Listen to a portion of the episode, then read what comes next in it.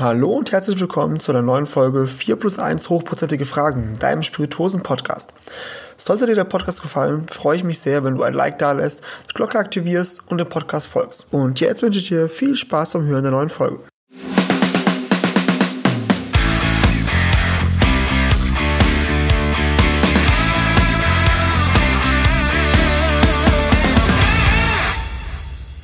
Ja, hallo und herzlich willkommen zu einer neuen Folge 4 plus 1 hochprozentige Fragen.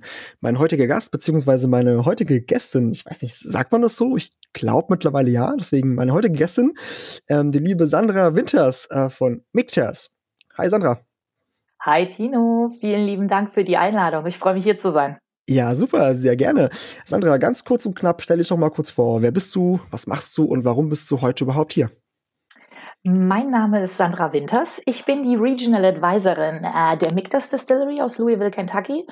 Äh, Regional Advisor hört man nicht so häufig, ist, ist ein Brand Ambassador Posten, äh, also ein Markenbotschafter, der aber vielleicht noch ein bisschen mehr in die Tiefe geht. Okay, super interessant. Und ja, dann, dann würde ich sagen, wir starten auch direkt in die erste Frage rein. Ähm, und ähm, ja, wie der, wie der Titel schon verraten wird, auch wenn die äh, Zuhörer es dann lesen, du bist derzeit die Brand Ambassadorin, beziehungsweise wie du gesagt hast, die Regional Advisorin ähm, von Mictes, genau, äh, in, in Deutschland, soweit ich das äh, gesehen habe. Und ähm, ich habe jetzt für dich eine Frage vorbereitet, die ich generell meinen Gästen sehr gerne am Anfang stelle. Und zwar, erzähl doch mal so ein wenig ähm, von dir und ähm, wie kam es dann eigentlich dazu, dass du jetzt mittlerweile äh, Schnaps mit Schnaps zu tun hast oder beziehungsweise, dass du, ähm, ja, dass, dass du, ähm, dass, dass du den Deutschen versuchst, ein bisschen den Bourbon und so näher zu bringen. Also ähm, war das so, dass du äh, früher, wenn man so nach Berufswünschen gefragt hat, dass äh, als kleines Mädchen dann gesagt hast, ja, also irgendwann in ein paar Jahren sitze ich da und dann äh, zeige ich den Deutschen, was guter Schnaps ist? Oder ist es vielleicht doch ein bisschen anders gewesen? Also nimm uns doch mal so ein bisschen, wenn du magst, mit auf die Reise und ähm, erzähl mal, wie, wie kamst du dazu? Falls meine Eltern zuhören, lieben Gruß, die wissen, warum ich es mache. ich komme äh, von einem äh, relativ kleinen Dorf und bin gelernte Hotelfachfrau. Also cool. bei uns äh, aus diesem 2000 Seelendorf, äh, tiefster Niederrhein, entweder ist man in irgendwelchen Vereinen, entweder ist man im Sportverein, im Musikverein, mhm. im Kirchenchor, was auch immer. Aber es gibt halt auch diese eine jugendliche Kellnerin in der einzigen, im einzigen Restaurant im Dorf. Das war ich und dementsprechend äh, schon früh mit Alkohol angefangen, habe dementsprechend meine Hotelfachausbildung gemacht, auch noch am Niederrhein und mhm. habe mich immer so ein bisschen auf die Hospitality, also die die Gastlichkeit immer spezialisiert. Restaurant, Bar war halt immer so mein Ding. Und bin dann mit äh, 19 von zu Hause weg und habe meine erste Position im Restaurant in der Nähe von Düsseldorf angetreten. Mhm. Und äh, ja, Essen, Trinken kann ich gut habe mich dann dementsprechend halt auch immer äh, belesen. Es ist ja leider Gottes immer noch offiziell kein Aus, äh, Ausbildungsberuf, gerade mhm. was das, was das, das Bartending angeht. Habe mich darauf äh, spezialisiert, war 15 Jahre dementsprechend in der Gastronomie.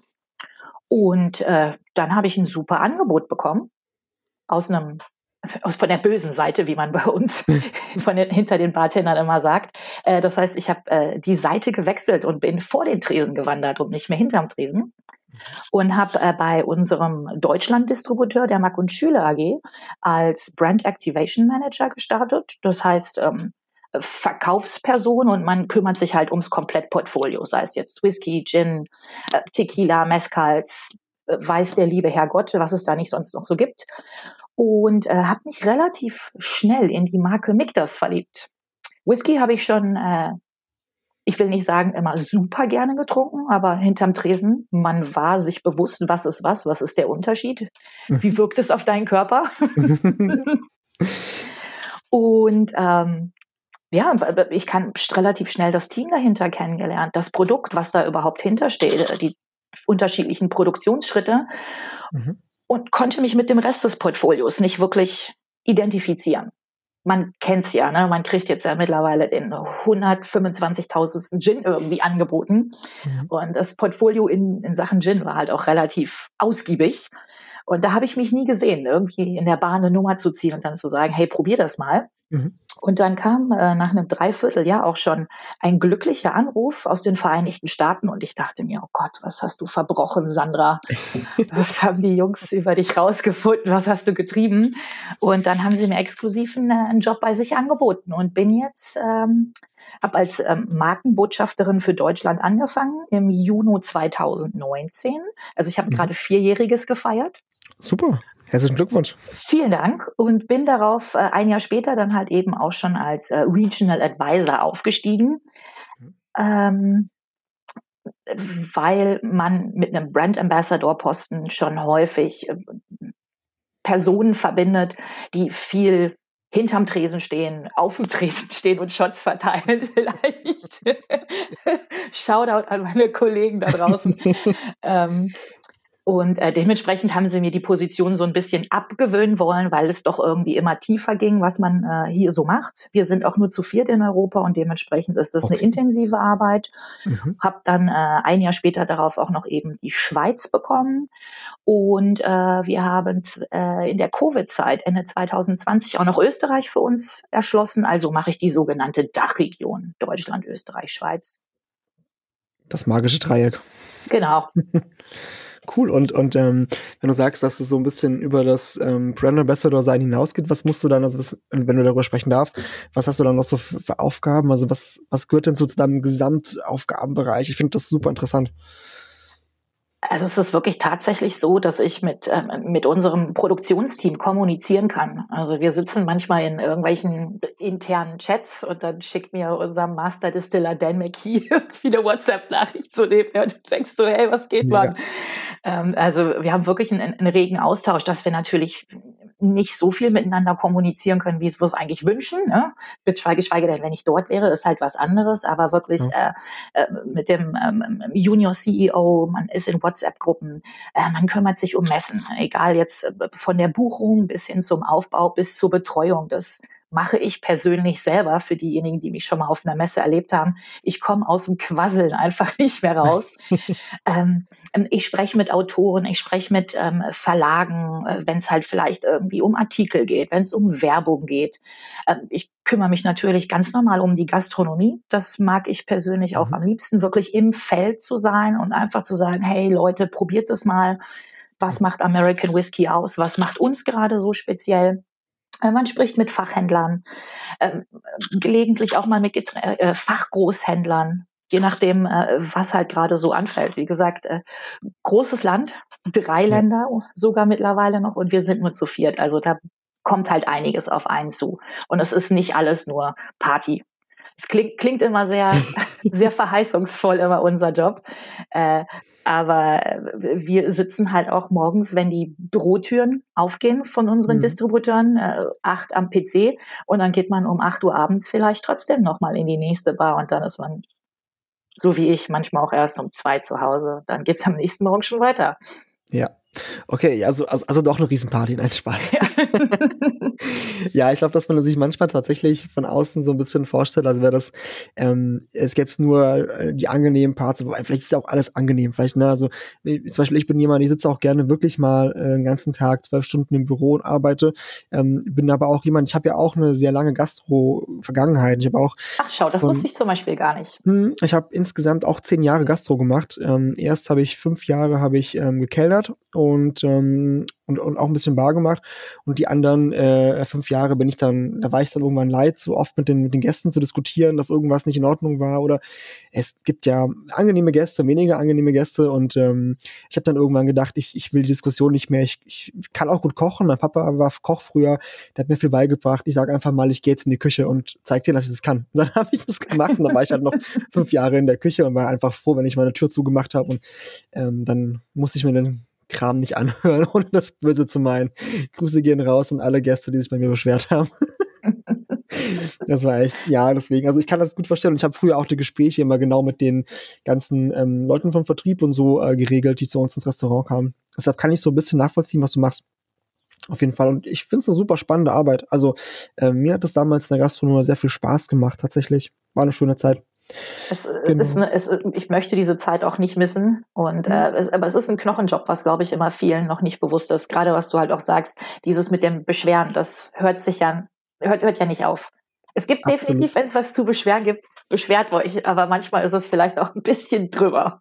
Ja, ach, da brauchst du, ey, da, da brennst du bei mir auf den Türen ein. Das, das, ähm, ich weiß noch, einen Gast, da war ich schon, da war ich schon in der Küche, der, der, wir haben immer bei uns im Restaurant, muss dann sagen, es hat da wo ich die ersten Jahre gearbeitet hat, hat der Schwiegermutter gehört und wir hatten ähm, unser Motto war wirklich, wir machen nur die beste Qualität. Also wir machen alles frisch, mhm. wir machen alles tagesaktuell. Wir haben dafür ist unser Essen auch nicht in zehn Minuten am Tisch. Das kann gar nicht funktionieren. Wenn du einen Fisch in der Dorade oder so frisch braten willst, funktioniert das halt nicht.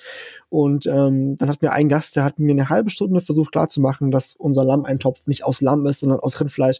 Und ich habe halt immer die Krise bekommen, weil ich halt gesagt habe, hier, das, das ist Lamm, ich habe das selber gekauft, ich habe selber zubereitet. Also warum, was soll das? Warum? Weil es halt für ihn, er kannte Lamm nur als dieses typische alte Schafgeschmack so, was du manchmal hast und halt mhm. nicht das frische Lamm so, was aber halt gar nicht diesen intensiven schafigen Geschmack hat so, weißt du? Also dieses dieses dieses ja, die so sagen, bäh, das mag ich nicht. Das kannte er halt nicht. Ist auch gar nicht böse gemeint, aber weißt du, dann das waren halt immer so Diskussionen, die habe ich dann einfach irgendwann satt gehabt. aber ich glaube, das kennt jeder, der Gastro gemacht hat. Ja, und ähm, um auf dich zurückzukommen, was würdest du jetzt sagen, was ist so der geilste Job, also der geilste Part von deinem Job? Gibt es da was, was du jetzt sagst, das finde ich besonders geil, zum Beispiel Messen oder Tastings oder so? Oder sagst du, es ist äh, für mich eigentlich alles nice? Boah, da jetzt direkt was rauszufischen, ist äh, wirklich, wirklich schwierig. Wie gesagt, es mhm. ist eine sehr ausgewogene Geschichte. Büro mag ich jetzt leider Gottes nicht so. Ich bin nicht so der Administrative. Mhm. Äh, übersetzt das bloß nicht in Englisch, dass das jemand in den USA hört. ja, aber, ich, aber ich bin wirklich tatsächlich äh, lieber im Feld. Ähm, mhm. Ich freue mich jetzt, bald geht's jetzt auch wieder los auf Reisen, dafür, dass man ja sagt, dass eigentlich eher so das Sommerloch ist und Whisky eigentlich gar nicht so passen würde zum mhm. Sommer. Äh, aber jetzt beginnt so meine Schorlenzeit. Ne? Und dementsprechend ähm, sitze ich jetzt seit zwei Wochen im Homeoffice und das ist jetzt nicht so mein Liebling. Am liebsten bin mhm. ich tatsächlich äh, in der Gastronomie, da wo ich ursprünglich hingehöre, glaube ich, an mhm. den Tresen. Und ähm, auch die Gespräche, die man halt dort auch einfach mit den Bartendern führt. Wir sind ja. alles wie so eine kleine, klüngelige Familie. Und ja. äh, man erfährt den neuesten Gossip und mhm. äh, das ist halt echt so, das ist so mein, mein Fernsehgucken abends. Das entschleunigt mich enorm. Mega gut. Und jetzt, wo du so drüber sprichst, äh, merke ich auch, wie es mir voll warm ums Herz wird und ich wieder so auch wieder Erinnerungen habe. Und es ist echt wirklich ein schöner Zeit war. das ist toll. Und ich muss, wenn wir hier nachher noch fertig sind, ich muss tatsächlich noch ein paar Drinks ausmixen äh, fürs, fürs nächste Event in München. Und da äh, freue ich mich gleich auch schon drauf. Das heißt, ich habe, äh, ich hoffe, ich habe mir gleich meinen mein Old-Fashioned Twist verdient. Mega, das hört sich mega an. Da hätte ich jetzt auch richtig Lust drauf. Cool. Ja, ähm, dann sind wir mit der ersten Frage auch schon eigentlich durch und ich würde sagen, wir starten in die, in die ins nächste Chapter rein. Und zwar würde ich ähm, ein bisschen mehr jetzt, wenn es für dich okay ist, wenn du magst, ähm, auf äh, Miktas eingehen an sich, also auf die Brennerei, auf die Marke an sich. Und ähm, was ich so für mich festgestellt habe in, in der Vorbereitung und auch generell, also ich muss sagen, ich bin sehr großer, was ich sagen, ja, was heißt großer Freund, aber ich bin jemand, der die ähm, Abfüllung sehr gerne trinkt ähm, und einiges, glaube ich, durchprobiert hat. Vielleicht erinnerst du dich auch, wir hatten noch mal ein Tasting zusammen ähm, mit dem, mit dem, äh, ich glaube, mit dem Drums and Cigars Club war das auch ja. auf Instagram. Genau, mhm. ja, ist schon eine Weile her jetzt. Oh Gott, aber, ich glaube, das war auch echt 2021. Zwei Jahre glaube auch, jetzt ja. her sein, ja. Zwei Jahre her. Boah, ja, genau. Wie die Zeit vergeht. Und ähm, ja, total schnell. Und, und, und seitdem hat mich das irgendwie nicht mehr losgelassen und ähm, habe mir ständig irgendwie Sachen nachgekauft und bin auch immer jemand, der gerade mal diese anderen, ich, ich nenne es mal andere Sachen, weil sonst meine, meine ganze lokale Community, die trinken eigentlich zu 95% Single Malt Scotch und das ist, war es halt dann auch schon. Da bin ich halt immer mal der, der dann zu einem Geburtstag oder wie auch immer halt mal was anderes mitbringt und äh, dann war es super oft zum Beispiel euer ähm, Kentucky Straight Rye, aber da gehe ich jetzt später nochmal drauf ein.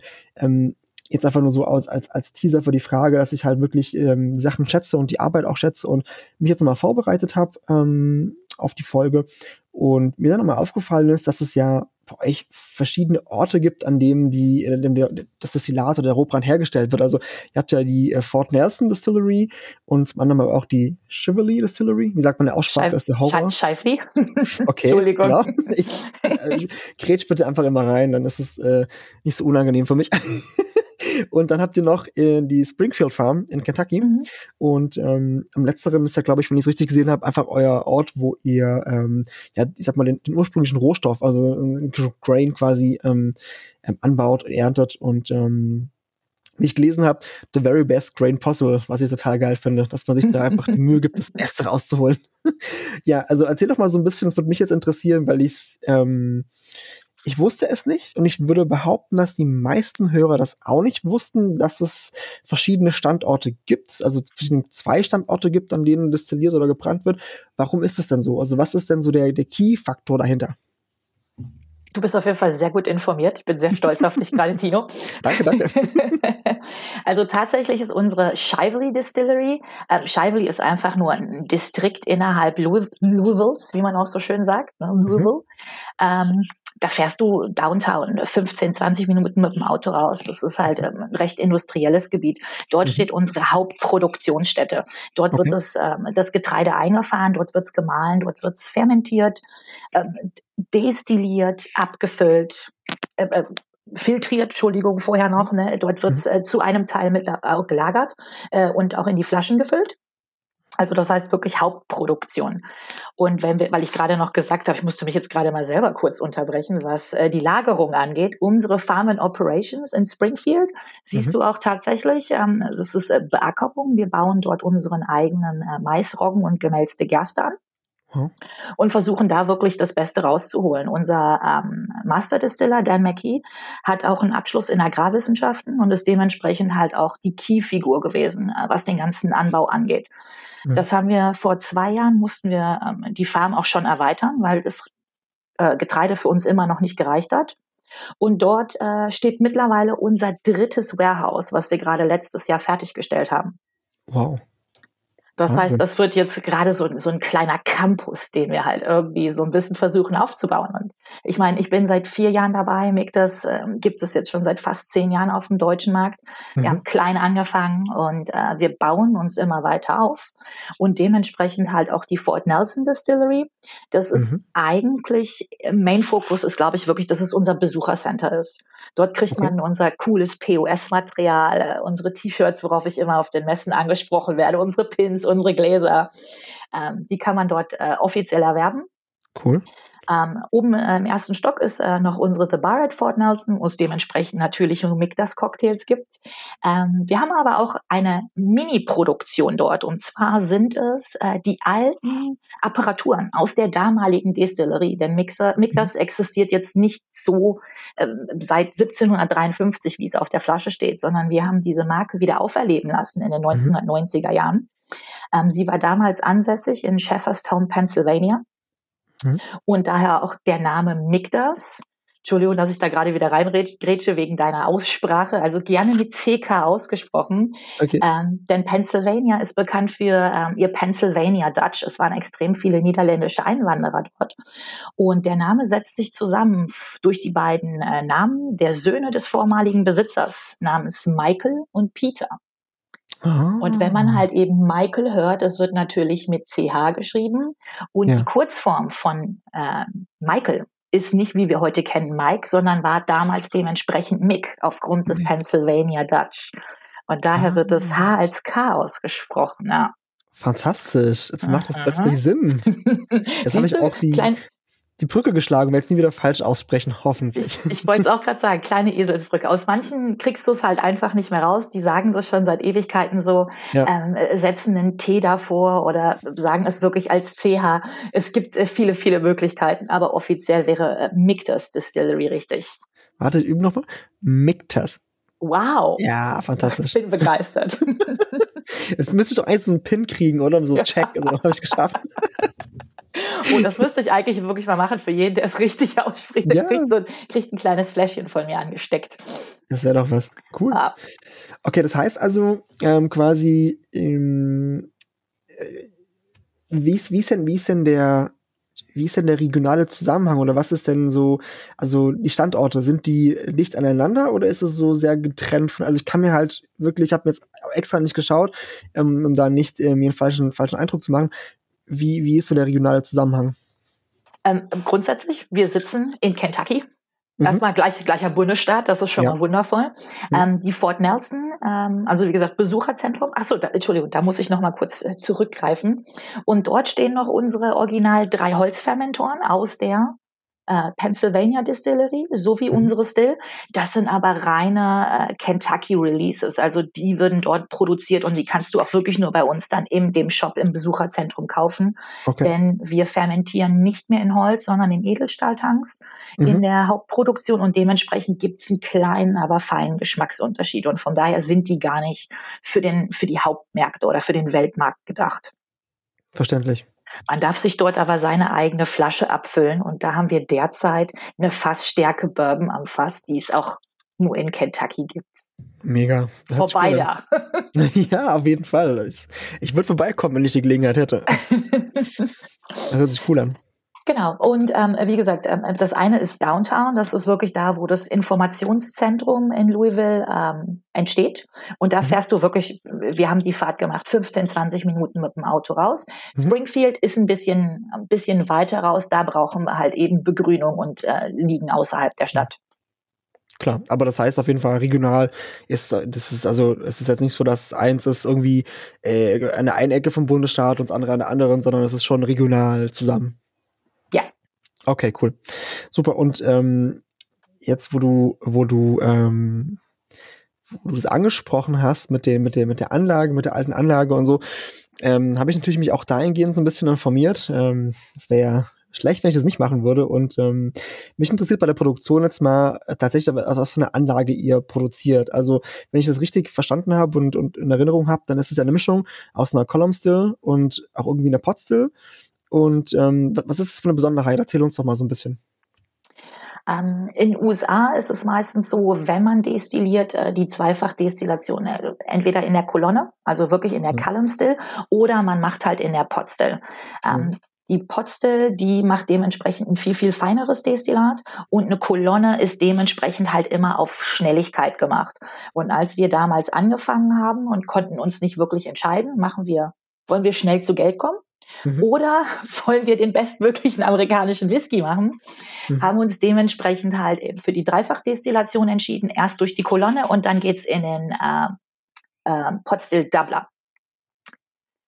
Der, ah, der destilliert okay. dann dementsprechend zweimal alles aus mhm. Kupfer, weil Kupfer dementsprechend ähm, recht langlebig ist, mhm. ähm, widerst äh, widerst widerständig, ich wollte gerade widerspenstig sagen, widerständig und gibt halt auch keinen Eigengeschmack ab. Und von daher ist äh, Kupfer immer äh, eine tolle Angelegenheit zu destillieren.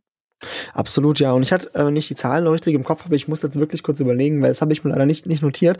Aber ich meine, dass die Column Still ähm, 46 Fuß hoch war, ungefähr, was ja so ungefähr 14 Meter sein müssten, glaube ich. Fand ich beeindruckend. Fand ich ist krass. Leider, ist, aber ist leider Gottes nicht die, nicht die größte. Okay, oder, ja, okay, die, oder die höchste, die höchste in dem Falle, ja. ja aber ich finde es also trotzdem man, beeindruckend. Ja, man läuft halt wirklich schon, äh, es, es, sieht so ein bisschen aus wie so eine Feuerleiter, ne? wo mhm. man halt wirklich so, so einmal, einmal hochlaufen muss und dann äh, steht man einmal oben und, äh, und kann runterschauen. Voll cool. Also, will ich auf jeden Fall mal machen. Wenn ich mal die Gelegenheit habe, nochmal in die Staaten zu kommen, einmal war ich bisher, dann äh, und es äh, regional geht, dann würde ich auf jeden Fall vorbeischauen. Das würde mich interessieren. Äh, ähm, Shively ist leider gerade nicht mehr so einfach. Da musst du echt okay. Kontakte haben. Okay. Leider, leider ist es ein Podcast. Man hört uns nur, man sieht mich nicht, aber ich zeige ja. gerade mit den Daumen auf mich. Da muss man Kontakte haben. ich, äh, vielleicht fällt mir jemand ein. ähm, äh, Covid hatte äh, natürlich viel seine schlechten Seiten. Äh, mhm. Für uns hat sich aber auch was Gutes rauskristallisiert. Wir haben äh, während der kompletten Zeit auch niemanden entlassen. Wir haben natürlich oh. dementsprechend äh, rum experimentiert. Das heißt natürlich, unser Besucherzentrum war geschlossen, unsere Bar war geschlossen. Wir haben die Leute aber alle bei uns behalten und die zu uns in die Hauptproduktion geschickt. Okay. Ähm, da galten nicht die gleichen Regeln wie in, äh, wie in Europa oder gerade in Deutschland, aber man mhm. musste schon darauf achten, dass nicht zu viele Leute gleichzeitig in der Halle sind. Unsere Abfüllanlage ja. ist zum Beispiel auch immer noch zu 50 Prozent händisch. Okay. Und dementsprechend haben wir die Leute dann halt auch in die Hauptproduktion geholt und äh, arbeiten seitdem äh, oder beziehungsweise seit anderthalb Jahren jetzt im Dreischichtsystem. Wow. Ja, wir produzieren okay. jetzt 24-7. Wow, das ist. Co Covid, Covid geschuldet, ja. Krass. Das ist aber, es ist, glaube ich, wenn man das, ähm, glaube ich, manchmal nicht so vor Augen hat, als, als normaler ähm, Genießer einfach, der sich nicht so mit, mit solchen Sachen nicht so intensiv beschäftigt, ist, glaube ich, schon nochmal ein großer Schritt, wenn, wenn die Brennerei wirklich, wenn, wenn alles 24-7 läuft, also wenn es alles durchgetaktet ist. Aber das ist ja ein Schritt in die richtige Richtung. Also es ist ja gut. Das heißt ja, der, der, ich sag mal ganz grob und salopp gesagt, der Schnaps schmeckt. Also es, es ist geil, Leute finden es gut und das, deswegen muss, muss der den Betrieb so fahren. Das ist schön wir wollen, wir wollen ja auch wachsen. Wir, ja, wir, wir, haben, wir haben klein angefangen und äh, mhm. äh, bauen nach und nach. Also Scheifel lohnt es sich auf jeden Fall mal anzuschauen. Äh, mhm. Ich hatte das Glück, dass ich da war und habe mich halt auch gewundert. Mein Gott, die Hallen sind aber schon recht groß. Ich dachte, dass da relativ wenig Equipment drin stand, aber es war halt wirklich so ausgelegt, dass mhm. wir äh, nach den ersten ähm, sieben Fermentoren jetzt nochmal drei zusätzlich angebaut haben. Also okay. äh, wir, haben wir haben vorher am Anfang schon mitgedacht und gesagt, okay, wir mhm. bauen erstmal groß, bauen aber erstmal das rein, was bei uns gerade für die Produktion benötigt wird. Und wenn dann die Nachfrage steigt, dann äh, stocken wir dementsprechend auf. Ja, super. Unternehmerisch richtig perfekt gedacht. Kann man nicht besser machen. Klasse. Und, und ähm, wenn wir jetzt gerade schon mal bei der Produktion an sich sind, der nächste Schritt wäre dann ja die Lagerung. Wie ist es da so generell bei euch? Also wo werden jetzt die, die Fässer, wenn sie befüllt sind, gelagert? Das ist jetzt auch, ähm, du hast ja gesagt, euer drittes Warehouse hat jetzt, äh, ist im Bau, das ist eröffnet. Nee, das, ähm, das wollte ich sagen. Das, das vierte, ist, das vierte? Äh, ist, ist letztes Jahr ähm, fertig geworden im November. Das vierte, okay. Genau, cool. Und, und ähm, ist, ist es auch regional bezogen? Also das, ich meine, manche Brennereien, wenn man jetzt zum Beispiel, was weiß ich, mal Schottland oder so als Beispiel nimmt, da ist ja das Warehouse oder die Lagerung manchmal ganz woanders als die Brennerei ist. Ist es da bei euch auch ähm, also regional bezogen? Unser, unser Original-Warehouse, hm. also unser erstes, das, was wir hatten, äh, das liegt wirklich direkt neben der Brennerei. Also du läufst im Prinzip ins, ins Warehouse rein. Ähm, okay. In den USA ist es dann zum Beispiel auch so, dass man früher häufig im äh, sogenannten Buick-Design gebaut hat. Das ist mhm. ein komplettes, riesiges Warehouse, komplett aus Holz. Okay. Dort liegen Holzlagen drin, dort sind Holzfässer drin. Dementsprechend mhm. hast du halt extrem hohe Temperaturen in diesem Warehouse und mhm. oder Rickhäuser, wie man auch in den USA sagt. Und die müssen leider Gottes halt auch außerhalb von Städten liegen, denn dort äh, aufgrund der unterschiedlichen Wetterverhältnisse, gerade in Kentucky, mhm. schlägt dort äh, bei höheren Temperaturen und wenn dann eine Wetterfront kommt, mal häufig der Blitz ein. Okay. Äh, mhm. ich glaube, Beam hatte 2019 im Sommer wieder äh, ein, ein, ein Rickhaus verloren. Gott sei Dank war es nicht voll. Und okay. äh, der Stoff war Gott sei Dank auch noch nicht so alt, war aber waren schon ein mhm. paar Mille, die dort einfach im Weltmarkt Krass. gefehlt haben ne, an Gewinnen. Wow. Und dementsprechend äh, müssen die außerhalb äh, gelagert mhm. oder beziehungsweise gebaut werden. Wir arbeiten mhm. aber im Kelly Construction, weil wir halt eben eine moderne neue Destillerie sind. Das heißt, mhm. es ist alles aus Backstein mit ja. äh, Stahllagen. Und dementsprechend können wir auch auf Temperaturunterschiede achten. Also wer mhm. noch nie in Kentucky war, Sommer, brütend heiß, Winter, arschkalt. Im Winter war ich auch noch nicht da, aber äh, ich habe es ja. ich hab's mir sagen lassen. Und dementsprechend äh, können wir halt dort mit Temperaturunterschieden arbeiten und dementsprechend halt mhm. auch Fenster, Türen, äh, alles bei uns automatisch öffnen, um so mhm. nochmal kühle Luft reinzulassen ins Warehouse und dann aber gleichzeitig auch wieder zu schließen und wieder ganz normal das Warehouse auf Temperatur zu halten, um damit der Whisky dementsprechend reift. Mhm. Und wie gesagt, das das erste Warehouse, was wir hatten, ähm, da lagen auch äh, knapp 20.000 Fässer drin. Oh. Äh, es ist wirklich ansässig, liegt direkt neben, neben der Destillerie und die anderen drei dementsprechend jetzt äh, in Springfield. Mhm. Aber auch alles gleiches Design. Okay.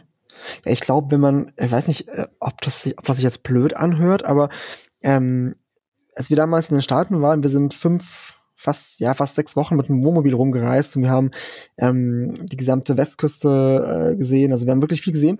Und ähm, was ich in der Art noch nie erlebt hatte, abgesehen davon, dass natürlich man diese, diesen, dieses äh, diesen, dieses Entfernungsklischee wirklich hat. Also ich weiß noch, wir waren am Campingplatz und dann haben wir gefragt, hier, wir müssten noch einkaufen gehen, äh, wo ist denn der nächste Walmart oder was auch immer? Und dann meinte die Frau so, ja, kein Problem, hier raus an der Hauptstraße nach links, dann immer geradeaus bis zur nächsten Kreuzung und da dann noch zehn Minuten nach links, dann habt ihr das. Und wir dachten halt nach einer Stunde Fahrt, wann kommt diese Kreuzung? Das ist doch gleich um die Ecke, hat sie gesagt.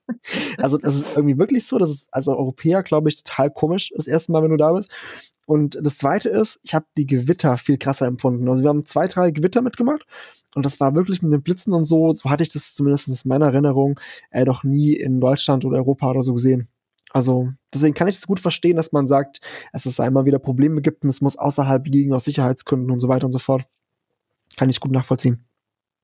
Also im Gewitter habe ich jetzt noch nicht gekriegt, äh, Gott sei Dank vielleicht auch, wenn mhm. du das jetzt gerade so erzählst. Aber ich glaube halt auch, weil es eben auch an dieser Weitläufigkeit liegt. Ja. Bei mhm. uns ist ja so, ich komme aus Nordrhein-Westfalen, so, wir sind halt Ballungsgebiet, ne? ja.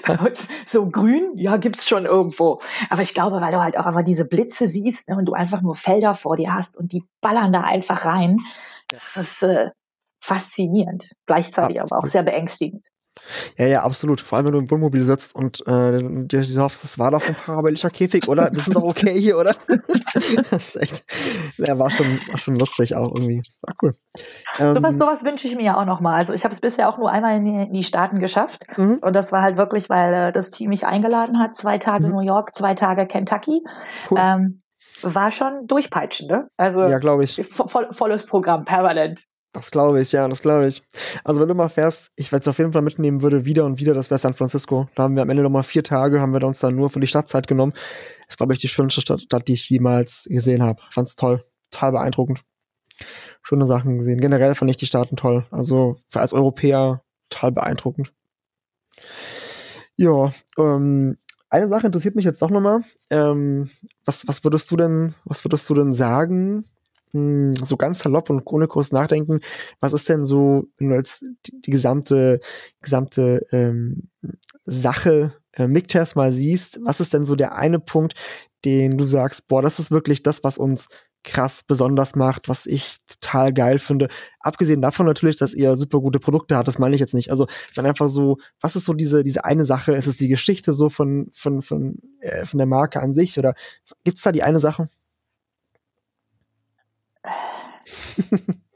Ich weiß, ganz ehrlich, dass ich, ich wollte sagen, die ist, äh, die, die ist richtig, richtig gemein. Und ich muss ganz ehrlich sagen, ich glaube, das ist wirklich das Team, was dahinter steckt. Mhm. Ähm, die sind alle so bodenständig. Das ja. sind richtig, das sind richtige Nerds. Also okay. wirklich so richtige Nerds. Mhm. Äh, wir in Europa oder gerade auch in Deutschland, ne, wir sprechen ja immer Master Distiller und Master Blender und mhm. hier und da und der. Und du triffst diese Leute und die wollen eigentlich nur zur Arbeit gehen und ihren Job machen. Ja. und äh, nicht noch ein Interview führen und hier noch was machen. Und die sind total bodenständig und äh, wir sind wirklich ein, ein echt junges Team. Also okay. Also unser Master, Master Distiller äh, ist Dan schon 40 geworden. Ich glaube nicht ganz. Ähm, mhm. Andrea ist auch irgendwie Mitte 40 und äh, noch, noch kein Urgesteiner. Also wie gesagt, das macht das Ganze halt auch echt äh, super charismatisch, möchte ich mal behaupten. Ja, cool.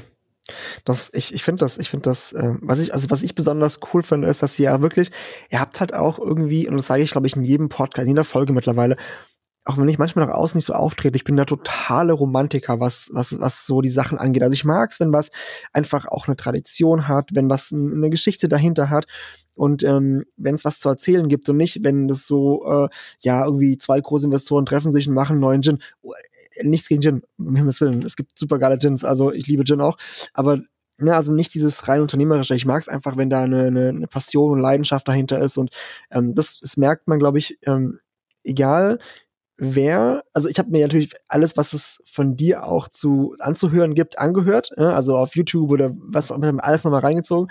Und man merkt es einfach auch, mit was für einer Liebe zu, zu, zu der ganzen Geschichte du arbeitest. Und wenn man das aufs ganze Team natürlich dann umlegt, wenn du sagst, das ganze Team ist einfach so passioniert, dann ist es das Schönste, was es gibt. Mega das ist, was mich fasziniert, abseits vom Produkt an sich einfach, dass es gut ist. Wie gesagt, man könnte jetzt hier die nächste USP halt irgendwie raushauen, mhm. also äh, für die ja. Zuhörer Upselling Point, ähm, ja. dass wir dies machen, dass wir jenes machen, aber mhm. wir sind halt auch alles irgendwie nur Menschen und wir, wir wollen mhm. einen guten Job machen und das, was wir machen, machen wir, glaube ich, ganz gut und deswegen kann man so dahinter stehen. Auf und das tut, je, tut jeder Einzelne von uns, day by day. Das ist, toll. Das ist schön. Ich finde das toll. Verhalte das auf jeden Fall bei ganz toll. Er musste jedem Einzelnen natürlich sagen. cool. Ähm, ja, dann kommen wir, ähm, haben wir, glaube ich, den, den Punkt jetzt äh, besprochen und kommen wir zur, zur dritten Frage. Ähm, ursprünglich hatte ich ja mal den Podcast auf 30 bis 40 Minuten ausgelegt, aber es hat ja die letzten, weiß nicht, 16 von 18 Folgen nicht funktioniert. Deshalb sind wir ganz getrimmt. Der Wille war da. Der Wille war da, auf jeden Fall. Ich habe immer gesagt, es muss eine Zugfahrt sein von Gießen nach Frankfurt. Das sind ungefähr 45 Minuten. Ähm, aber Züge verspäten sich und dadurch alles gut. ähm, ja. In der, in der dritten Frage würde ich gerne jetzt noch mal ähm, auf, einem, auf äh, vielleicht generell die Abfüllung von euch eingehen. Und ich, ich nenne sie einfach mal Standardabfüllung, ohne das jetzt irgendwie ähm, äh, irgendwie werten zu meinen, sondern einfach die Abfüllungen, die für uns jetzt hier immer greifbar sind, so ein bisschen eingehen und ähm, da vielleicht mir eine rauspicken. Und zwar, ähm, ich, ich, wir haben ja auf der einen Seite bei euch ähm, ich glaube, das ist auch eine der Abfüllungen, die sehr bekannt ist bei den Menschen, die jedenfalls die mich kennen, weil ich sie ihnen schon vorgesetzt habe, aber auch bei den Menschen, denen ich so manchmal ab, abseits meiner persönlichen Bubble spreche. Ähm, das ist euer Kentucky Straight Bourbon. So, ähm, da, das ist sowas, viele haben den schon mal irgendwie probiert auf einer Messe. Das ist, glaube ich, so, wenn man von Miktas spricht, ist das immer so der, der eine, wo sie sagen, oh ja, da ist ja dieser Bourbon, ähm, der ist so sehr bekannt. Und dann habt ihr den American Whiskey, das ist auch manchen noch so ein Begriff. Und dann finde ich, und das finde ich, find, ist meine persönliche Wahrnehmung, ähm, kannst mich auch gern korrigieren und, und mich berichtigen, wenn das aus einer Wahrnehmung anders ist. Aber wenn ich dann sage, ja, da gibt es aber auch den Kentucky Straight Rye, ähm, den ich persönlich total geil finde, dann sagen die, ah ja, den Rye. Tja, den Rye habe ich noch nicht probiert, so weiß nicht, ob das meins ist. Und das finde ich immer wieder schade. Und deswegen habe ich mir den rausgesucht und würde gerne mit dir über den so ein bisschen sprechen. Ähm, und zwar ähm, die ganz, ganz, ganz groben Eckdaten, ganz kurz. Es ist ein Kentucky Straight Rye. Ähm, die Reifung erfolgt in mindestens 36 Monate, wenn ich es richtig informiert bin, ähm, in White Oak Barrels und der wird mit 42,23 Prozent abgefüllt. Vier? Genau, okay. Hättest noch mal eins weitergemacht. 2, 3, 4, 5, 6, 7, was ist dabei? 42, 4, ja. Genau. Und hergestellt ausschließlich aus äh, amerikanischem Roggen. Bevor mhm. ich noch weiter nachhake, Genau, ja. ist das A, ist das richtig? Und B, ist der Roggen, ähm, ist das der Roggen, der verwendet wird, auch wenn, ich lasse dich gleich mal antworten, aber ist der Roggen dann auch ausschließlich aus eigener Produktion bei euch oder wie muss ich mir das vorstellen? Es ist kein 100%iger Rye Whisky. Alle unsere Whiskys, also die drei, die du schon genannt hast, plus Nummer mhm. vier, plus alles, was da, was da sonst noch so gibt und mhm. bald wieder kommt, äh, die bestehen immer aus Mais, Roggen und gemälzter Gerste. Mhm. Das heißt, wir dürfen Getreide miteinander mischen in den Staaten. Und dann gibt's die sogenannten High-Rye-Produzenten. Also alles, was so ab 85 Prozent Roggenanteil hat, nennt sich schon mhm. grundsätzlich äh, High-Rye. Mhm. Und äh, es gibt natürlich auch Kollegen, also nehmen wir zum Beispiel mal den Bullet, der hat 95 Prozent Roggenanteil. Ja. Ähm, ein Whistlepig ist ein 100-prozentiger Roggenwhisky. Mhm. Wir schießen gar nicht so weit in den Roggenanteil hinaus. Ähm, wir nennen uns nämlich dementsprechend halt immer eher klassische Bourbons, klassische Rice, so wie sie wirklich ähm, Anfang des, des 20. Jahrhunderts gegeben hat. Ähm, mhm. Und dementsprechend mögen wir halt eben, wenn dieses leicht fruchtige, diese leichten Vanillearomen eben noch durch den Mais mit dazukommen. Und dementsprechend eher ein klassischer Roggenwhisky. Kein 100 Prozent. Mhm. Für die, die vielleicht auch schon andere Podcasts, YouTubes, irgendwas mit mir geguckt oder gehört haben. Nein, die Mashbill wird auch hier nicht bekannt gegeben. Ich weiß sie auch nicht. Das bleibt äh, Distillerie-Geheimnis. Aber äh, wir sind hier wirklich echt nicht mal an der 60er-Marke. Okay. Das ist interessant. Ich, äh, natürlich wusste ich auch das. Also ich wusste natürlich auch, dass du das nicht verraten wirst. Aber man kann es ja mal versuchen. noch noch habe ich mein Old Fashioned nicht gehabt. genau. Wir sprechen später noch was. Und ähm, wenn wir jetzt gerade schon, ähm, schon dabei sind, ähm, habe ich, ich weiß nicht, ob ich es gehört habe oder ob du es noch nicht gesagt hast, ist es alles aus eigenem Anbau? Mittlerweile schon, ja. Mittlerweile ist alles, okay, super. Genau, wir alles haben 2000, 2018 angefangen ähm, anzubauen. Mhm. 2019 haben wir erst Mais ernten können, denn mit Rogge und mhm. Gerste war Dan damals noch nicht zufrieden. Und das okay. wurde dann weitergegeben. Für die, die es haben wollten, für uns war es nie. Ach krass, das heißt, ihr nicht, hattet... Nicht, nicht optimal, ja. Das ist krass. Na gut, das spiegelt sich ja schon mit der Idee äh, wieder, dass man das the best possible haben möchte. Ähm, ja.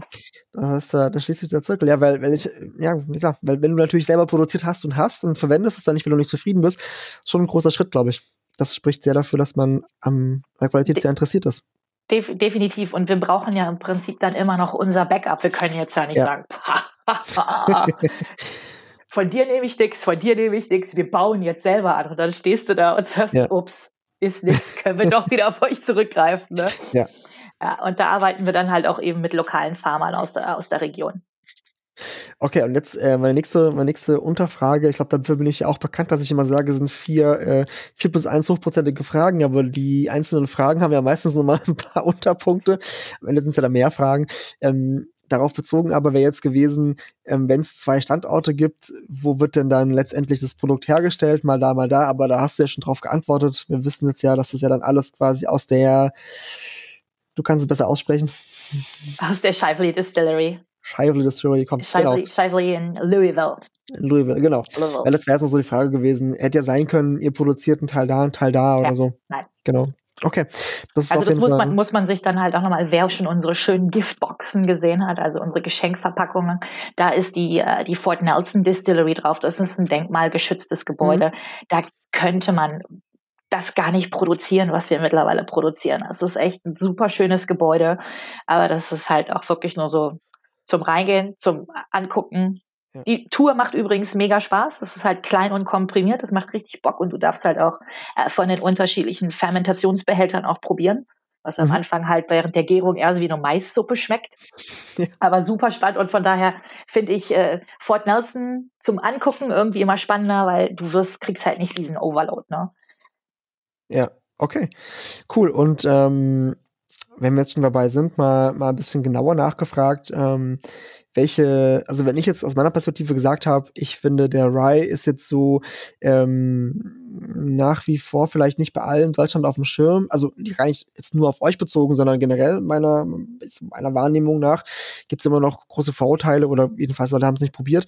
Wie ist denn so bei dir aus deiner Wahrnehmung bezogen auf euren ähm, Kentucky Straight Rye natürlich jetzt ähm, im deutschen Markt? Also falls du darüber sprechen darfst, auch kann ja sein, du darfst es gar nicht drüber sprechen oder nur in gro groben Zügen oder so. Ähm, was ist denn so bei euch von den Standardabfüllungen des Flaggschiff? Also was hast du das Gefühl, ist so die mm, most known oder die am meisten verbreitetste und wie schlägt sich der Kentucky Straight jetzt spezifisch mal im magischen Dreieck? Wir können ja mal Deutschland, äh, Österreich, Schweiz komplett nehmen. Und, und das finde ich zum Beispiel halt auch echt äh, relativ spannend. Also wir können es auch schon alleine irgendwie auf Deutschland münzen. Also mhm. grundsätzlich, ich glaube, die, die man immer bei uns kennt, ist immer Bourbon und Rye. Das okay. sind halt auch so die, die zwei Produkte, die kennt man halt auch einfach, die sind weniger erklärungsbedürftig. Du weißt, du hast einen Bourbon, höherer Maisanteil, ja. du weißt, du hast einen Roggenwhisky, dementsprechend höherer Roggenanteil. Ähm, und die sind halt jeder mit seinen Charakteristiken schon sehr, sehr eigenständig für sich. Und wenn man das halt so auf andere Kollegen sieht, andere Brands sieht, und meistens gibt's immer einen ganz klaren Favoriten. Also mhm. die meisten mögen halt immer eher den Bourbon und weniger den Rye. Oder mhm. es ist genau umgekehrt. Und bei uns hält sich das wirklich fast die Waage. Momentan ist äh, in Deutschland der Bourbon beliebter. Okay. Komischerweise im Norden aber eher ein Roggenwhisky und eher so in den südlichen Teilen eher der Bourbon. Also es ist, man, man, man kann es nicht genau einmünzen. In Österreich ist zum Beispiel auch Rogge schon wieder ein bisschen beliebter als Bourbon. Okay. Also ähm, ich hätte das jetzt aber, glaube ich, tendenziell, wenn ich ähm, ich finde es ein super interessanter Aspekt, dass du das mhm. getrennt hast jetzt ähm, mit, mit, mit Norden und Süden. Aber tendenziell, glaube ich, hätte ich es genauso salopp eingeschätzt, weil vielleicht wirklich im Norden, generell in Deutschland auch, eine größere Verbundenheit zu Roggenprodukten herrscht einfach und es vielleicht viel mehr common ist und ähm, die Leute damit mehr sich identifizieren können, gewöhnter sind vielleicht ich persönlich, ich, ich sehe es noch nicht mal auf den, auf den Roggen bezogen, sondern mhm. ich glaube eigentlich von der Charakteristik her, dass es halt eben würzig, pfeffrig ist. Ja. Die Leute im Norden, die sind ja schon immer ein bisschen rauer und tapfer. Richtig. Richtig. Und dementsprechend habe ich immer das Gefühl, dass Roggen dort halt viel, viel beliebter ist. Vielleicht mag es aber auch sein, dass sie dort durchs Knäckebrot vielleicht halt irgendwie eher an Roggen gewöhnt sind. Keine Ahnung. Also, also ich persönlich finde Roggen ähm, an sich total spannend. Also jetzt mal nicht nur auf den Whisky gesehen, sondern auch auf das Produkt an sich. Ich auch so, so, so ein Brot mit einem hohen Roggenanteil finde ich brutal. Das mag ich. Und ich mag diese Würze im, im, im Rye halt auch einfach. Ähm, und wenn du da noch ein geiles Fass hattest, da so eine total schöne Vanillenote sich noch drüber legt, das ist für mich, ist das, ich, ich feiere das. Und deswegen, das ist auch mit der Grund, warum ich immer versuche, das allen Leuten anzudrehen die ganze Zeit. es, ist, es ist halt das, was die, was die Leute, glaube ich, immer noch nicht so, so ganz verstehen. Man, mhm. Sie denken halt automatisch, Roggen kenne ich nur aus dem Brot, vom Frühstückstisch. Ja, ja aber ja. wir verwenden es halt auch, ne? Und es ja. hat halt schon seine, seine Eigenständigkeit was mhm. ich persönlich auch mag, aber ich spiele ganz klar im Team Bourbon. Ich mag halt immer so dieses leicht fruchtige, das Verspielte mit der Vanille. Ja. Aber ich krieg mit einem Roggenwhisky doch schon immer noch mal eher einen Single Malt Trinker irgendwie mal kurzen Fuß in, in die USA gesetzt, weil sie Roggen dann doch eher verstehen als Mais, was das Getreide angeht. Das stimmt, ja. Das ist richtig. Das, da gehe ich vollkommen mit.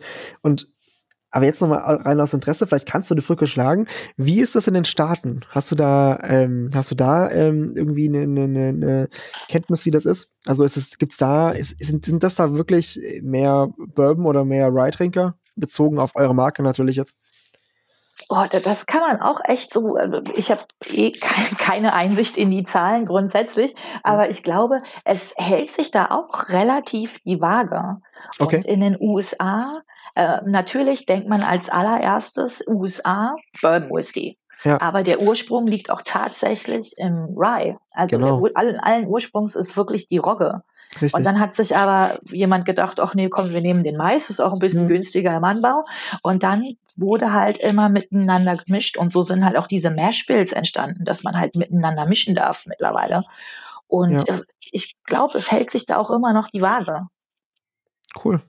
Hätte ich jetzt, ich hätte echt gedacht, ja, ich, ich, ich glaube, ich dachte wirklich, dass mittlerweile in ähm, den Staaten der Rye eine richtig große Rolle wieder spielt. Also zumindestens so in meiner Vorstellung. Vielleicht, weil ich so von diesem genuinen ursprünglichen her das be bewertet hätte. Aber ich bin ja? Ich bin ja auch so, so ein richtiger Seriennerd. Ne? Also was mir halt auffällt grundsätzlich ist ein, ein Rye Whisky häufig die Basis für ganz viele klassische Cocktails. Aber ja. wenn halt pur getrunken wird, glaube ich, geht man eher zum Bourbon. Ja. Also das ist das, was ich auch gerade in diesen amerikanischen Filmen halt auch immer wieder wahrnehme. Das, das würde ich unterschreiben so. Das stimmt, ja. Also zumindest aus meiner Wahrnehmung auch. Aber das ist, glaube ich, auch tatsächlich, ich weiß es, ich weiß es jetzt gar nicht, ob ich das, ich will es auch gar nicht behaupten, aber es ist immer nur meine subjektive Wahrnehmung. Ist es auch irgendwie in meinem Bekanntenkreis so, dass also wenn der Rye benutzt wird, egal was für einer es ist, wird er oft einfach zum Mixen benutzt tatsächlich. Und da ist es oft mehr Begriff, als dass man es wirklich pur trinkt oder pur mhm. genießt. Das ist wirklich, ja. Das ist so. Wir kriegen das noch hin. Wir kriegen das noch hin, dass alle Rye lieben. Und das wird meine Mission. Die nächsten, ich weiß nicht, wie viele Jahre habe ich noch, sagen wir mal 50 gute Jahre. Da werde ich noch richtig Gas geben. Kriegen wir hin. Tino, du bist engagiert. Super, perfekt. Ich ziehe mir einfach so eine Flasche an. Vielleicht habt ihr so einen Flaschenaufsteller oder so. Genau, dann laufe ich hier durch ganz Deutschland. ich bin, ich bin sowas machen. Ich bin äh, auch für, so, für solche Späße zu haben. Sehr zum Leiden meiner Frau. Die kann das immer nicht ganz verstehen. Die Arme. ja.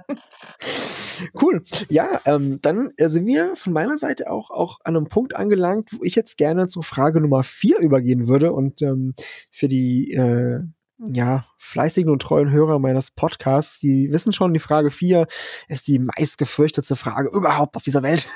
Wow. Genau, zu, Recht. Nein, Quatsch, das ist äh, immer so ein bisschen humoristisch an, an, angedacht und immer so ein bisschen aus der Kategorie, was wäre wenn oder stell dir doch mal vor.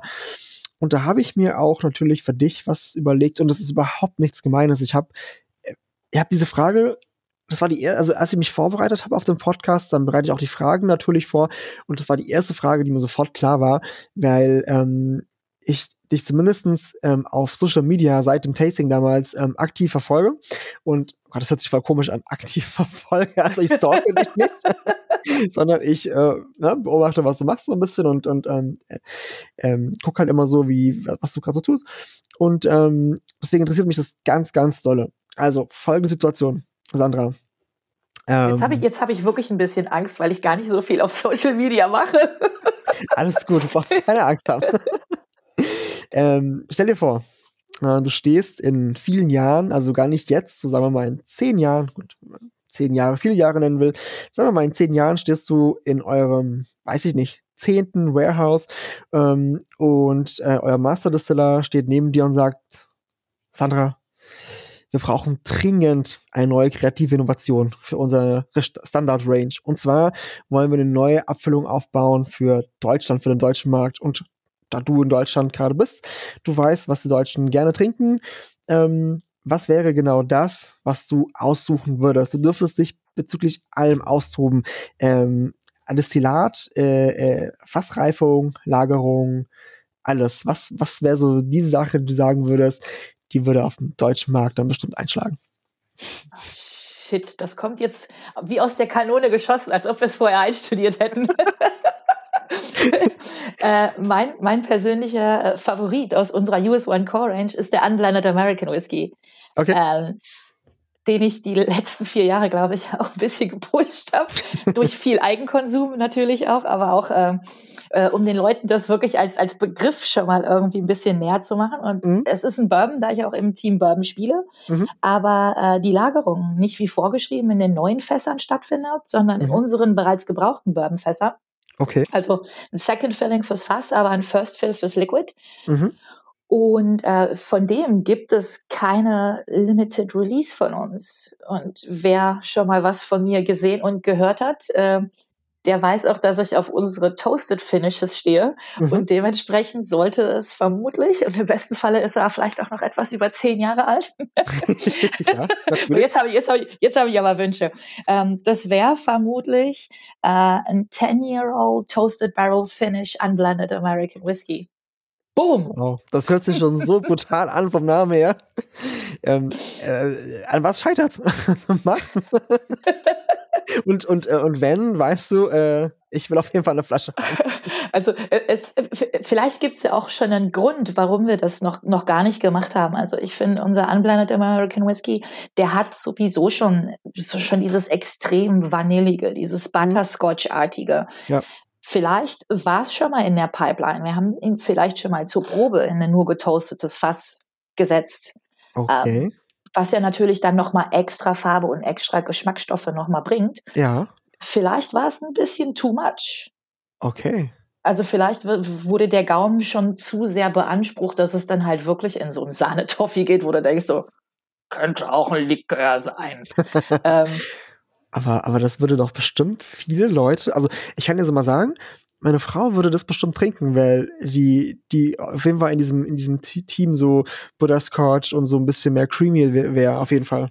Glaub, ja, und das, ist, das ist halt super, super creepy, wenn die mich halt auch manchmal reden hören und ich sage dann halt, mhm. ey, das ist eine Ultra-Karamellbombe, ne? du ja. hast geröstete Mandeln und dann halt so ein bisschen angebranntes Marshmallow und die Mädels schon so, nehme ich, nehme ich, nehme ich. Ja. Und ich so, äh, Mädels, nicht vergessen, wir haben immer noch einen Whisky über 40 Volumenprozent, ja. so, shit mal. Die so, oh ja, nee, ich probiere es trotzdem. Die sind, im ersten Moment sind sie enttäuscht, aber dann finden sie es, glaube ich, doch ganz gut.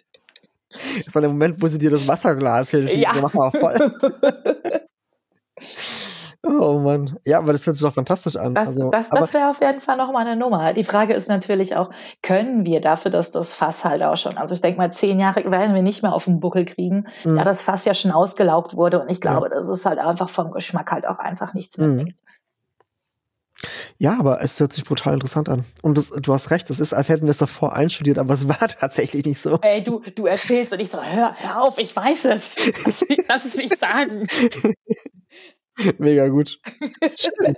Schön. Ich finde, das war ähm, ein von meiner Seite aus äh, guter Abschluss. Und ähm, du weißt ja, bei mir im Podcast ist es so, ähm, der Gast beziehungsweise die Gästin, okay, das wird mir noch ein bisschen nachhängen, ähm, die bekommt die Gelegenheit, mir auch nochmal eine Gegenfrage oder eine Konterfrage zu stellen oder einfach generell eine Frage zu stellen. Am besten eine sehr liebe Frage, die ich super beantworten kann. Und ähm, ja, wenn du magst, hast du was vorbereitet, dann ähm, schieß gerne los. Habe ich tatsächlich und ich hoffe, es wurde auch noch nicht gefragt. Ich möchte auch gerne im äh, Segment der, des Genusses bleiben. Mhm. Und ähm, ich frage mich persönlich gerade, es gibt ja gerade ähm, viele Sachen, die halt wirklich im Trend sind. Ich weiß, du trinkst auch ganz gerne, was auch nicht unbedingt immer Whisky sein muss. Das ist ja gerade schon gesagt, es darf auch gerne mal ein mhm. Gin sein. Und der Trend ähm, geht jetzt ja ganz groß dieses Jahr in Low ABV oder No ABV. Mhm. Also sprich äh, für die Zuhörer Low ABV halt meistens Getränke mit weniger oder beziehungsweise Liköre, Aperitive mit weniger als 20 äh, Volumenprozent und dann halt häufig mit einem Tonic Water, mit einem Soda aufgegossen. Mhm. Oder ganz groß sind halt eben diese No ABVs. Alkoholfreier ja. Gin, alkoholfreier Whisky, alkoholfreier Wermut, alkoholfreie Bitter. Ja. Wenn du jetzt sagen würdest, ich trinke keinen Alkohol mehr, aber ja. ich möchte den Geschmack nicht vermissen, was würdest du als alkoholfreie Spirituose wählen? Klingt komisch, ne? Minimal. äh, ähm, Hast du sowas überhaupt schon mal probiert? Also ich habe mich jetzt schon mal schon mal gut durchgetrunken. Mm, ja, also, boah, also die Frage überfordert mich komplett. Darauf war ich überhaupt nicht eingestellt. Ähm, zweitens, ähm, ich mag meinen Alkohol. Nein, Spaß. ähm, es ist auf jeden Fall eine Umstellung. Also pass auf, ich kann, kann mal da anfangen. Ähm, meine, meine Eltern, ich hole mal ein kleines bisschen aus, weil ich glaube, das, das macht durchaus Sinn. Meine Eltern ähm, sind auch ähm, oder waren große Genussmenschen. Das heißt, ich habe das so ein bisschen in die Wiege gelegt bekommen. Denen war auch mal wichtig, dass Sachen äh, gut schmecken und ähm, die haben ähm, auch gerne mal abends einen leckeren Wein getrunken. Also mit gerne meine ich auch wirklich regelmäßig und jetzt kein äh, ex extremer Alkoholkonsum, aber die haben gerne mal ein Gläschen Wein getrunken abends. Und irgendwann vor ein paar, vielen Jahren ähm, hat mein Dad damals gesagt, ja, irgendwie, ich weiß auch nicht, ähm, wir könnten doch auch mal versuchen, es gibt jetzt ganz neu alkoholfreien Wein. Na, es war damals, wo die Zeit, ich kann ja gar nicht mehr genau sagen, welches Jahr das gewesen sein muss, aber ich weiß, dass das zu einer Zeit war, wo ich noch bei meinen Eltern in Portugal war. Das müsste so um die 2010er so gewesen sein, Anfang 2010er. Und ähm, da haben die zum ersten Mal so einen alkoholfreien Wein zu Hause gehabt. Und mein Dad war wirklich davon überzeugt, und meine Mutter glaube ich später auch, dass das wie Wein schmeckt, dass es eins zu eins Wein ist, aber halt ohne Alkohol. Und, und ich habe das ein paar Mal probiert und ich habe gesagt, ja, das, das, schmeckt mir tatsächlich auch, aber das ist für mich dann irgendwie kein Wein. Ne? Also das ist, vielleicht ist es total blöd, dass man sich da an diesen ähm, Alkoholgehalt aufhängt oder nicht aufhängt, aber das war dann für mich, ja, es ist lecker, ich trinke das, es schmeckt mir auch, aber es ist jetzt kein Wein für mich. Und vor ein paar Jahren, das dürfte so 2019 gewesen sein ungefähr, habe ich, oder 2020 vielleicht auch schon, das ist ein bisschen willkürliche Zeit, kann ich nicht genau einschränken. Da habe ich das erste Mal einen alkoholfreien Gin, glaube ich, war das, ähm, probiert. Und ich war irgendwie erschrocken, weil es waren die Eigenschaften von einem Gin im Gin Tonic. Also es hat einfach geschmeckt wie ein Gin Tonic. Es war aber kein Alkohol drin. Und ähm, habe die Flasche auch komplett konsumiert, also nicht an einem Tag natürlich, aber halt über wäre ja wäre ja gegangen, weil alkoholfrei jetzt ja auch einfach ansetzen können. Ähm, nicht, dass man das bei Alkohol nicht könnte, aber man sollte nicht vielleicht. Ähm, aber es, es war wirklich okay. Es hat wirklich geschmeckt. Natürlich damit mit den ähm, mit den Botanicals und so weiter und so fort. Das hat wirklich gut funktioniert. Und ähm, da, dahingehend würde ich sagen, in, in manchen ähm, Segmenten würde ich sagen, das funktioniert tatsächlich und meine Erfahrung damit ist okay. Ich habe einmal so einen alkoholfreien Whisky probiert ähm, bei einem Kollegen, äh, zumindest sowas, was alkoholfreier Whisky sein sollte. Das fand ich grauenhaft. Ich fand, das kann, kann, konnte man nicht trinken. Das war nichts, was mir jetzt wirklich zugesagt hätte. Äh, weder so neat, noch wenn ich da irgendwie eine Cola reingeschüttet habe oder so. Das fand ich ganz schlimm. Aber gerade ähm, andere Sachen habe ich noch nicht probiert. Ähm, andere, andere, äh, natürlich so ein, was man schon mal so probiert hat, so ein alkoholfreier Hugo oder sowas, was so in die Richtung so. Das, das finde ich auch ganz angenehm tatsächlich, das kann man mal trinken. Aber ähm, ich glaube, ich bin einfach im, im Team Spirituose. Und dann sage ich mir aber auch, es muss da wirklich nicht immer irgendwie der, ähm, der 45 oder 50-prozentige Whisky sein oder sowas. Es gibt ja durchaus auch Möglichkeiten, dass du ähm, eine gewisse Art von, von Spirituose oder, oder von, von alkoholischem Getränk oder Drink zu dir nimmst, was ein niedriges H äh, ABV hat, wie du sagst. Zum Beispiel der Sherry Cobbler. Der Sherry Cobbler ist für mich sowas. Ähm, ich weiß, das ist super altmodisch und die Leute lachen immer, wenn ich das sage, aber das ist was, was ich total viel letzten Sommer getrunken habe. Und das ist so simpel. Du nimmst einfach ein bisschen ähm, Sherry, natürlich den Amontillado Sherry, wenn es geht, nimmst ein bisschen Zuckersirup und machst, wenn du Bock hast, noch irgendwie eine Orangenschale oder eine Orangenzeste oder ähm, keine Ahnung, einfach noch ein Stück Orange rein. Und wenn es dir dann immer noch zu viel ist, diese 19 Prozent, die du dann hast am Ende oder so, ähm, die der Amontillado hat, kannst du immer noch ein bisschen Tonic Water reinmachen und es ein bisschen ähm, verdünnen. Dann hast du am Ende deine 10 oder, oder 9 oder 8 Prozent. Und es schmeckt richtig geil und du kannst es du solltest es nicht trinken wie Wasser, aber theoretisch könntest du es natürlich trinken wie Wasser. Es geht halt gut runter. Mit viel Eis drin und ähm, das finde ich ist eine gute Alternative, gerade für den Sommer. Ähm, also ich rekapituliere ganz nochmal kurz, weil ich ganz viel gesagt habe. Ähm, alkoholfreier Wein ist nichts für mich. Ähm, alkoholfreier Gin oder ich weiß gar nicht, nennt man das dann Gin, aber jedenfalls ein Gin-artiges Produkt ohne Alkohol finde ich cool. Hat mir auch geschmeckt im Gin Tonic, fand ich gut, was ich da probiert habe. Ähm, Whisky ohne Alkohol oder ein Whisky-Produkt ohne Alkohol ist für mich irgendwie sowas wie ein auf Rumbasis hergestellt, eine auf Rumbasis hergestellte Spirituose, die mit 15.000 Geschmacksstoffen gepimpt ist. Das brauche ich nicht unbedingt. Dann lieber sowas wie ein Cherry, nochmal ein bisschen aufgepimpt mit ein bisschen Tonic, Eis oder so. Ähm, das ist dann eher meins ich, ich hoffe, ich habe ein bisschen die Frage beantwortet. Fazit, was ich gerade auch nur raushöre, am liebsten äh, was im Glas mit über 19 Volumenprozent. Wenn es mal weniger ist, ist auch nicht schlimm. Ja, ich, Oder? muss da schon genügend Wasser trinken. Wasser. nee, Quatsch, äh, nee, auf jeden Fall. Aber ich, ich finde, das sage ich auch immer wieder, das ist super wichtig. Man sollte wirklich mit Alkoholkonsum äh, moderat umgehen und sollte immer äh, das jedenfalls nicht zu einer regelmäßigen Gewohnheit werden lassen. Man muss schon schauen. Und da ist natürlich was Alkoholfreies eine Alternative. Oder für meine Frau gerade, die ja schwanger ist, äh, so ein alkoholfreier Hugo mit 0,0 Prozent, ist für die eigentlich ziemlich geil. Limetten rein, ein bisschen Minze rein, Eiswürfel, kann sie abends auch schon was trinken. Ja, wie, aber jetzt mal die Gegenfrage, gemein, wie stehst du dazu? Und jetzt darfst du nichts Falsches sagen. Äh, äh, äh, Frage schieben. Ähm. Die Leitung ist unterbrochen. nee, ich habe mich halt, ich habe mich halt auch so gefragt, wie, wie, wie diverse Leute halt auch irgendwie ähm, da, dazu stehen. Und wie gesagt, du ja. sprichst ja auch mit, mit, mit vielen Menschen hier beim mhm. Podcast. Mhm. Ja. Und ähm, habe mich halt gefragt, wie man gewisse Sachen dann halt auch so sieht. Wie gesagt, ich verkoste mich gerade auch durch. Ja wie gesagt, im Sommer, meine Schorlenzeit fängt auch gerade an. Ich gehe jetzt gerade auch eher auf das Low ABV, aber nur weil ich meistens Whisky nehme und ihn mit Ginger Ale oder mit Wasser verdünne. Ja. Ähm, hat seine Daseinsberechtigung, aber ich mhm. bin leider Gottes auch eher im Team Alkohol. Ich habe auch noch nie alkoholfreies Bier gemocht. Das ist für mich dann auch irgendwie kein Bier. So. Verstehe ich voll. Da bin ich tatsächlich aber im äh, Team mhm. alkoholfreies Weizen. Das kann ich trinken, aber so ein alkoholfreies Pilz oder so, das dann habe ich nicht verstanden. Weiß ich nicht. Ich habe aber auch Pilz, glaube ich, nie verstanden. Ich habe immer, ich bin absolut helle, ich trinke immer nur helles eigentlich. Helles oder mal so ein Kellerbier oder so.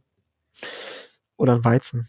Ich meine, ich komme aus dem Allgäu ursprünglich. Ja, und, und das und das auch noch in alkoholfrei. Okay. Es, es also diesen, allein diesen Hype habe ich damals schon nicht verstanden, dass die Leute halt auch sagen so, alkoholfreies Weizen, ja, alkoholfreies Pilz, nee. Und ich denke so, okay, alles klar. Ich kann es verstehen, ich kann es verstehen. Was ich damals total krass fand, als ich noch in der Gastro war, da habe ich mit mehreren Leuten mal gesprochen, weil wir haben tatsächlich, das ist so surreal, aber wir haben manchmal, wir hatten einen großen Biergarten und wir haben manchmal an einem normalen Tag haben wir fünf Kästen Erdinger alkoholfrei rausgeballert und ähm, maximal das gleiche Pendant zum Beispiel an Weizen oder eher weniger eigentlich mit, äh, mit Alkohol gezapft aus dem Fass.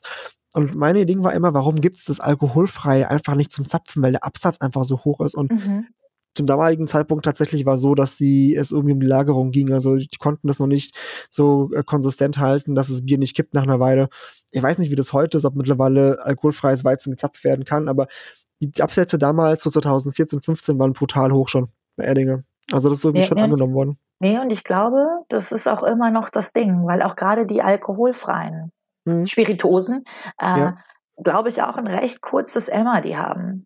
Ja. Stimmt, also da muss irgendwas, muss da, muss da zusammenhängen. Wahrscheinlich, wenn es einmal auf ist und ein Fass ist dann halt ja nun mal ständig geöffnet. Und ja. ich denke mal, dass da Geschmacksstoffe verloren gehen und das Ding halt echt ja. Dann, dann um ist, ne? wie man so schön sagt. Richtig. Und ganz kurz noch, für die, die es interessiert, ich habe ganz kurz mal geschaut in meinem Einkaufswagen, was ich damals, also in meinem Verlauf, was ich damals gekauft hatte an alkoholfreiem Gin. Das war der Siegfried Wonderleaf, falls da jemand Interesse hat. Ähm, der war wirklich okay. Also, aber ansonsten kenne ich mich auch gar nicht aus. Das ist mein Wort dazu. Und hättest, und hättest du nicht nachgeschaut, ich hätte das blind geraten. Ja, meinst du echt? Weil das, das waren echt so die ersten auf dem Markt da. Mm, das, die man halt, die man halt wirklich tatsächlich wahrgenommen hat. Und deswegen ja. Fand ich die Frage gerade ganz, ganz angemessen, Super. weil ich gedacht habe, okay, Super. ist jetzt zwar nicht hochprozentig, aber es hat was mit Genuss zu tun. Der Total. Sommer kommt. Was macht man, ne? Es ist, es ist doch, also es ist ja wirklich oft schon so, dass man, also bei uns ist es zumindest so, dass der Sommer ist eine Draußenzeit bei uns. Also auch jetzt, wir haben ja echt geiles Wetter seit zwei Wochen eigentlich hier in äh, Gießen. Und ähm, es ist einfach eine Zeit, wir sind einfach, wenn wir zu Hause sind, bis dann Abend hin, bis es dunkel wird, draußen. Und ähm, das Draußensein verbinde ich immer irgendwie auch mit, mit was leckerem Trinken. Das ist so wie bei mir so, ich weiß nicht warum. Ähm, du kannst eigentlich, du kannst ja auch nicht ganz salopp gesagt jeden Abend saufen, weißt du, was ich meine? Also du brauchst ja auch mal irgendeine leckere Alternative und da finde ich, keine Ahnung, so ein äh, alkoholfreier Hugo ist durchaus was, was man, was man trinken kann. Aber es wäre jetzt nicht so, dass ich komplett umsteigen würde und würde sagen, meinen ganzen Keller, ich räume ihn jetzt leer, ich will damit nichts mehr zu tun haben, ich kaufe nur noch alkoholfreien Schnaps. Das Wort beißt sich schon so, alkoholfreier Schnaps. Ja, aber die Frage war sehr cool und ich hätte mit allem gerechnet, aber nicht damit. Also du hast ja. einfach den Nagel auf den Kopf getroffen. Bin, bin eine kleine Wundertüte, du. Yes! und ähm, ja, also wir sind an einem Punkt, wo ich sagen muss, ich bin gerade schockiert, dass wir schon eine Stunde fünf haben. Ähm, gleich, wie schnell ist die Zeit gerade vergangen? Brutal, es ist geflogen. Es ist noch nicht mal dunkel draußen. Was ist nee, da passiert? Ist, ja, fantastisch, gell? Wir haben jetzt äh, halb zehn, ist noch nicht dunkel. es ist einfach, es ist Sommer, es ist meine Zeit. Ich lieb's. ich weiß nicht, bist du ein Sommermensch? Absolut, absolut. Okay. Äh, cool. Deswegen, ich, heute war ich ein bisschen gefrustet, Okay. Weil in Düsseldorf hat heute nicht die Sonne geschienen. Also es oh kam heute, heute Vormittag einmal kurz, kurz runter. Dann okay. war sie Gott sei Dank wieder da und dann stieg meine Laune auch wieder. Sonst würde ich hier jetzt echt wie Grumpy Cat sitzen. ich kenne das aber. Ich bin auch viel besser drauf, wenn es schön ja. ist draußen. Also wird es einen Unterschied machen, aber es ist halt einfach so. Ja, das ist also die Sonnenstrahlen. Die tun halt auch gut, ne? Absolut. Haben wir uns, haben wir uns jetzt verdient. Absolut, absolut. Und das ist doch ein schönes Abschlusswort. Sandra, ich sag herzlichen Dank nochmal, dass du da warst. Es war mir wirklich ein Fest. Das Gespräch war super. Ähm, ich würde mich freuen, wenn wir irgendwann mal wieder ein Gespräch führen könnten. Du bist jederzeit herzlich eingeladen. Und ähm, ich, ich hoffe, wir sehen uns irgendwie dieses Jahr oder nächstes Jahr mal auf einer Messe oder so persönlich. Das wäre mir ein großes Anliegen, würde mich sehr freuen. Ja, ja, wo steckst denn du eigentlich die ganze Zeit? Haben wir uns ich, überhaupt schon mal, auf welcher Messe nein, haben wir uns schon mal, noch wir auf haben gar keiner? Auf keiner Messe gesehen. Oh. Wenn ich die letzten anderthalb Jahre, was, ich glaube, ich habe es neulich einem Kumpel gesagt, ich habe in den letzten ja, 15 Monaten ungefähr, glaube ich, 90 Euro an Messetickets einfach verschenkt, weil ich es geplant habe, gekauft habe, das Ticket und dann zwei Tage davor mit mir was war, mit den Kindern was war, mit dem Job irgendwas war und ich nicht fahren konnte. Also ich habe einfach alles verpasst letzten. Das ist verrückt. Also bist du, glaube ich, der, der Letzte, der mir noch irgendwie in der Kollektion von eurem, von eurem Club fehlt. Ich glaube auch. Ich, ich sehe sie alle, das ganze Jahr. Ja, ja. Hier mal alle gleichzeitig, aber. Ja, das stimmt, ja, da bin ich wirklich der Letzte. Ah, du bist, du bist der blinde Fleck. Genau. Wie sagt man, das Beste kommt zum Schluss? Nein, wir sind alle super. ja. Messe, Messe, Messe, Messetermine werden danach eingeblendet. Genau, so sämtliche Messetermine. Es war schon Werbung mit Affiliate-Links und alles ist gut. Nein, das war mir auf jeden Fall ein Fest. Das hat mich sehr, sehr gefreut, liebe Sandra. Vielen Dank, dass Viel, du da warst. Vielen Dank, dass ich dabei sein durfte. Cool, dann mach's gut und ich wünsche dir noch einen schönen Abend. Dito, ciao. Ciao. Wenn euch die heutige Folge gefallen hat, abonniert den Podcast, aktiviert die Glocke und verpasst keine weitere Folge. Vielen Dank fürs Hören, euer Tino.